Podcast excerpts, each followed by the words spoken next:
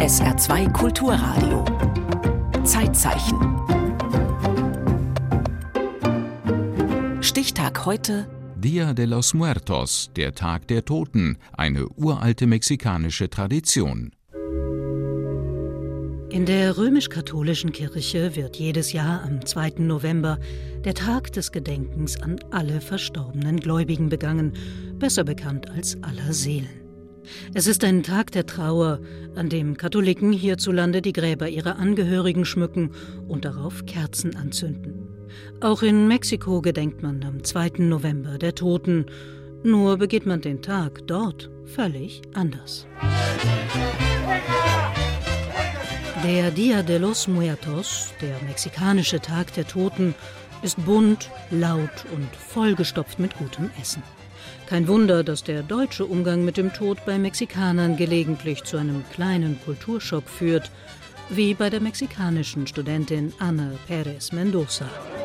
Als ich hier nach Deutschland gewandert habe, ich habe herausgefunden, dass tatsächlich für die Deutschen der Tod ein Tabu ist. Und die Mexikaner, wir denken nicht, dass der Tod einfach schrecklich ist. Wir denken, dass der Tod ein ganz besonderer Teil von Leben ist. Für einen Pariser, New Yorker oder Londoner ist der Tod ein Wort, das man vermeidet, weil es die Lippen verbrennt. Der Mexikaner dagegen sucht, streichelt, foppt, feiert ihn, schläft mit ihm. Er ist sein Lieblingsspielzeug und seine treueste Geliebte. Vielleicht quält ihn ebenso die Angst vor ihm wie die anderen, aber er versteckt sich nicht vor ihm, noch verheimlicht er ihn, sondern sieht ihm mit Geduld, Verachtung und Ironie frei ins Gesicht. So beschreibt der mexikanische Literaturnobelpreisträger Octavio Paz das besondere Verhältnis der Mexikaner zum Tod. Wer Mexiko zwischen Oktober und November besucht, dürfte diese Einschätzung teilen. Bereits Wochen vor dem Dia de los Muertos beginnt man dort, sich auf das Totengedenken vorzubereiten. Also es geht ein bisschen los, wie wir das bei uns in der Vorweihnachtszeit kennen, nämlich in allen Geschäften ist bei uns auf einmal weihnachtlich dekoriert. Und so sind in Mexiko im Oktober alle Geschäfte in Totenkult dekoriert. Also in der Klimaanlage flattern Skelette, in den Bäckereien sind Zuckerguss-Totenschädel zu sehen. Und das heißt, alles stellt sich auf die Festivität ein. Sagt Professorin Wiebke Arndt. Ethnologin, Altamerikanistin und Direktorin des Überseemuseums in Bremen. Obwohl das Totengedenken in verschiedenen Teilen Mexikos unterschiedlich begangen wird, ist ein zentrales Element des Festes stets ein reich geschmückter Altar im eigenen Haus. Und auf den Altar wird wahnsinnig viel zu essen gestellt. Tamales, Enchiladas, Hähnchen in Schokoladensoße, auch viel Alkohol, Schnäpse unterschiedlicher Art, Bier definitiv auch immer natürlich das, was die jüngst Verstorbenen, denen man gedenkt, gerne gegessen und getrunken haben. Hintergrund dieser ziemlich diesseitigen Dinge auf dem Altar ist, dass in der traditionellen mexikanischen Vorstellung der Toten nicht nur gedacht wird, sondern dass sie tatsächlich aus dem Totenreich zurückkehren. Die Vorstellung ist, dass die Seele des Verstorbenen zu Besuch kommt. Und das Gefühl, das kennen wir auch. Also wenn bei uns ein Mensch stirbt, der einem sehr nahe gestanden hat, dann kennen wir auch dieses Gefühl, gleich geht die Tür auf und er kommt rein. Bei uns ist es nur so, dass die Aufklärung uns gelehrt hat, das ist etwas, was sich in unserem Kopf abspielt. In Mexiko hat es diese Form der Aufklärung gar nicht gegeben. Das heißt, da ist schon die Vorstellung da, wenn dieses Gefühl eintritt, dass ich tatsächlich denke, der Verstorbene ist da, ich höre ihn sprechen, ich höre sein Lachen, ich höre ihn, ich sehe ihn, fühle ihn durch die Tür kommen, dann ist die Seele tatsächlich im Raum. Allerdings finden die Seelen der Toten den Weg aus dem Grab in die Häuser ihrer Familien nicht allein. Sie brauchen die Hilfe der Lebenden, die ihnen den Weg weisen, indem sie Blumen zwischen Haus und Friedhof streuen. Vor allem die stark duftende, leuchtend gelb-orange Tagetes Sempasuchil, auch Blume der Toten genannt. Der Hintergrund ist, dass Verstorbene nicht mehr gut sehen und riechen können und Sempasuchil tagetes, wer mal seine Nase reingesteckt hat, hier weiß, riecht ziemlich intensiv und leuchtet sehr intensiv. Es soll also den Seelen den Weg weisen. Die heiße Phase des mehrtägigen Totenfestes beginnt am 31. Oktober. Am Abend gibt es Volksfeste mit Mariachi-Musik. Viele Menschen verkleiden sich. Skelette und Totenschädel sind auch bei den Kostümen beliebte Motive. Längst hat es bei diesen Feiern eine gewisse Vermischung mexikanischer Traditionen mit dem am selben Tag stattfindenden Halloween-Fest gegeben, dessen Ursprünge keltisch sind. Während die einen auf den Volksfesten feiern, gedenken andere bereits ihrer Toten auf dem Friedhof. Denn in der Nacht vom 31. Oktober auf den 1. November kehren nach mexikanischer Vorstellung die Seelen verstorbener Kinder aus ihren Gräbern zurück. Die Seelen der Erwachsenen kommen in der Nacht vom 1. zum 2. November, also in der Nacht zu aller Seelen. Und das ist dann das, was für die meisten das Ereignis ist. Es gibt Prozessionen und abends dann versammelt sich die Familie auf dem Friedhof. Das ist der Moment, wo die Touristen nach Hause gehen sollten, weil wirklich tatsächlich es dann zum familiären Ereignis wird. Man bleibt die Nacht über auf dem Friedhof, um dort auf die Ankunft der Verstorbenen zu warten.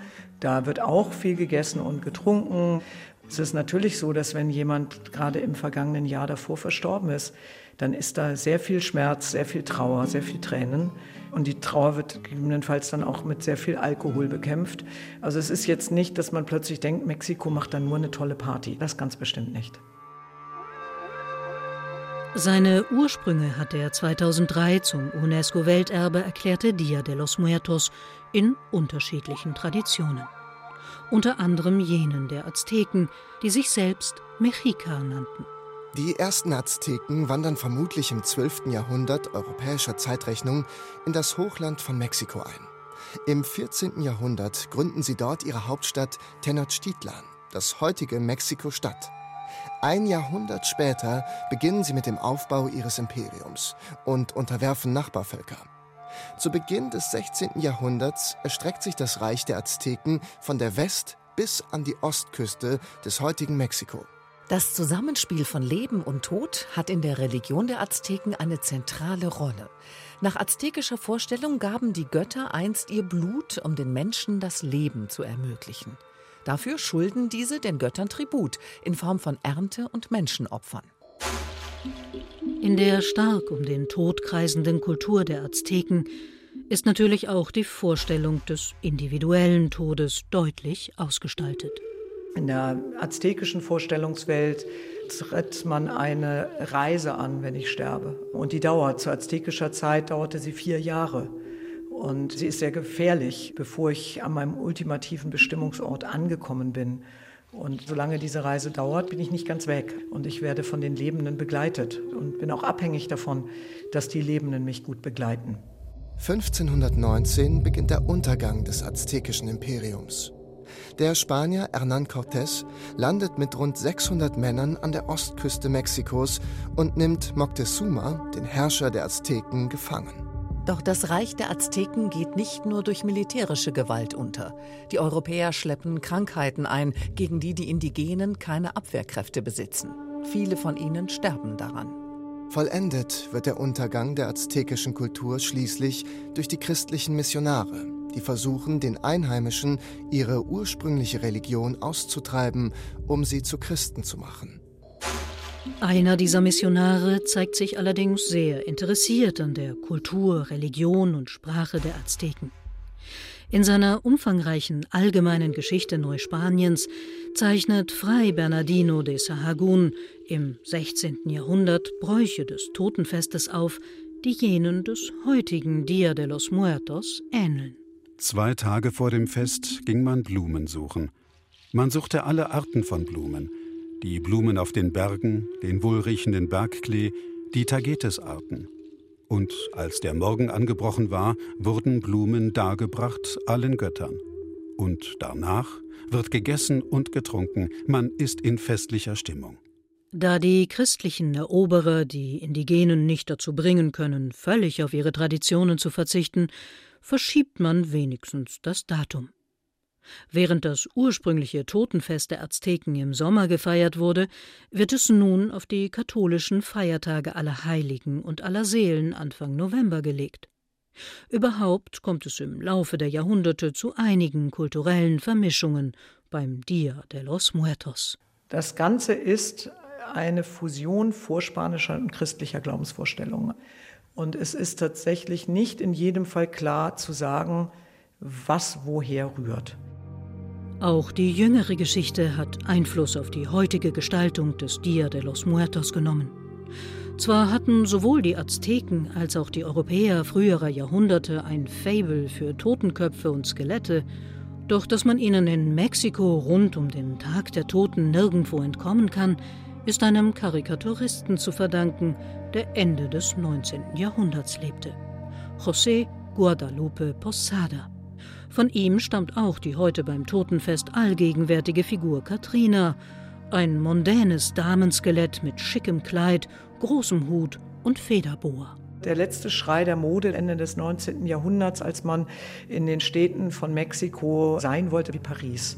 Das heißt, Posada kritisierte diese starke Europäisierung der mexikanischen Upper Class, dieses sich abwenden von den eigenen Wurzeln. Und die Federboa, die die Katrina trägt, das ist eine Darstellung des aztekischen Gottes Quetzalcoatl und verweist direkt in aztekische Glaubensvorstellungen, wo immer wieder aus dem Tod das Leben entsteht. Und deshalb ist auch das etwas, was einerseits auf aztekische Wurzeln verweist, aber nicht direkt aztekisch ist, sondern eben aus dem Ende des 19. Jahrhunderts stammt. Also es ist eine ganz interessante Melange.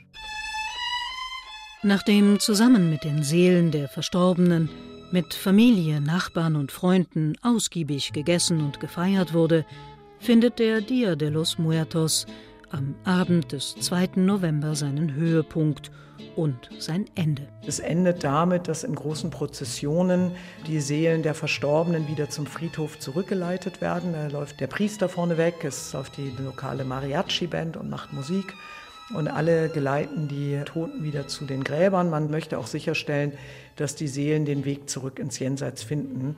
Denn Seelen, die auf der Erde zurückbleiben, weil man ihnen vielleicht nicht adäquat gedacht hat, die richten Unheil an. In vielen Teilen des Hochlandes von Mexiko wird das in unterschiedlichen Ausprägungen gefeiert. Auch die Frage, ob die Seelen, an die niemand gedacht hat, weinend hinter der Prozession laufen oder gar nicht erst aus dem Jenseits kommen dürfen, ist von Region zu Region unterschiedlich. Es ist also nicht irgendwo kodifiziert, wie das abläuft, sondern es hat so seine lokalen Regeln. Veränderungen bestehender Traditionen rund um den Dia de los Muertos gibt es bis heute. Die jüngste ist dem James Bond-Film Spectre aus dem Jahr 2015 zu verdanken. Er beginnt mit einem riesigen karnevalsartigen Umzug durch Mexiko-Stadt anlässlich des Dia de los Muertos. Nur hatte es einen solchen Umzug in der Realität nie gegeben, jedenfalls nicht bis zur Veröffentlichung des Films. Nachdem wir den Film gesehen hatten, beschlossen wir, dass wir im nächsten Jahr genau so einen Umzug organisieren würden. So der mexikanische Tourismusminister Enrique de la Madrid. Wir mussten einfach einen Karneval zum Tag der Toten erfinden. Nach dem James Bond-Film wären die Touristen sonst gekommen, um den Umzug zu sehen und wären enttäuscht gewesen. Toll, oder? Ich finde das einfach nur ganz wunderbar. Es zeigt, wir haben es hier nicht mit fixierter, festgeschriebener Folklore zu tun, sondern wir haben es mit lebendiger Tradition zu tun und die ist offen für Veränderung und offen für Wandlungen und ist doch ganz wunderbar. Etwas mehr Veränderung beim Totengedenken nach mexikanischem Vorbild könnte uns möglicherweise auch hierzulande gut tun, findet Ethnologin Wiebke Arndt. Das hat auch was sehr Tröstliches für Menschen, die jemanden verlieren. Einmal im Jahr kommt er mich besuchen. Das ist dann immer noch eine verdammt lange Zeit, aber es ist nicht unendlich. Und das ist sicherlich eine sehr tröstliche Vorstellung und auch eine, die dazu führt, dass ich das nicht mehr so verdrängen muss, weil es ja nicht dieses Ultimative um sich hat. Und das ist das, was dem Ganzen auch eine sehr große Warmherzigkeit verleiht. Im Zeitzeichen erinnerte Daniela Wakonik an Dia de los Muertos, den Tag der Toten, der seinen Ursprung in Mexiko hat. Zeitzeichen morgen über den Europäischen Gerichtshof für Menschenrechte.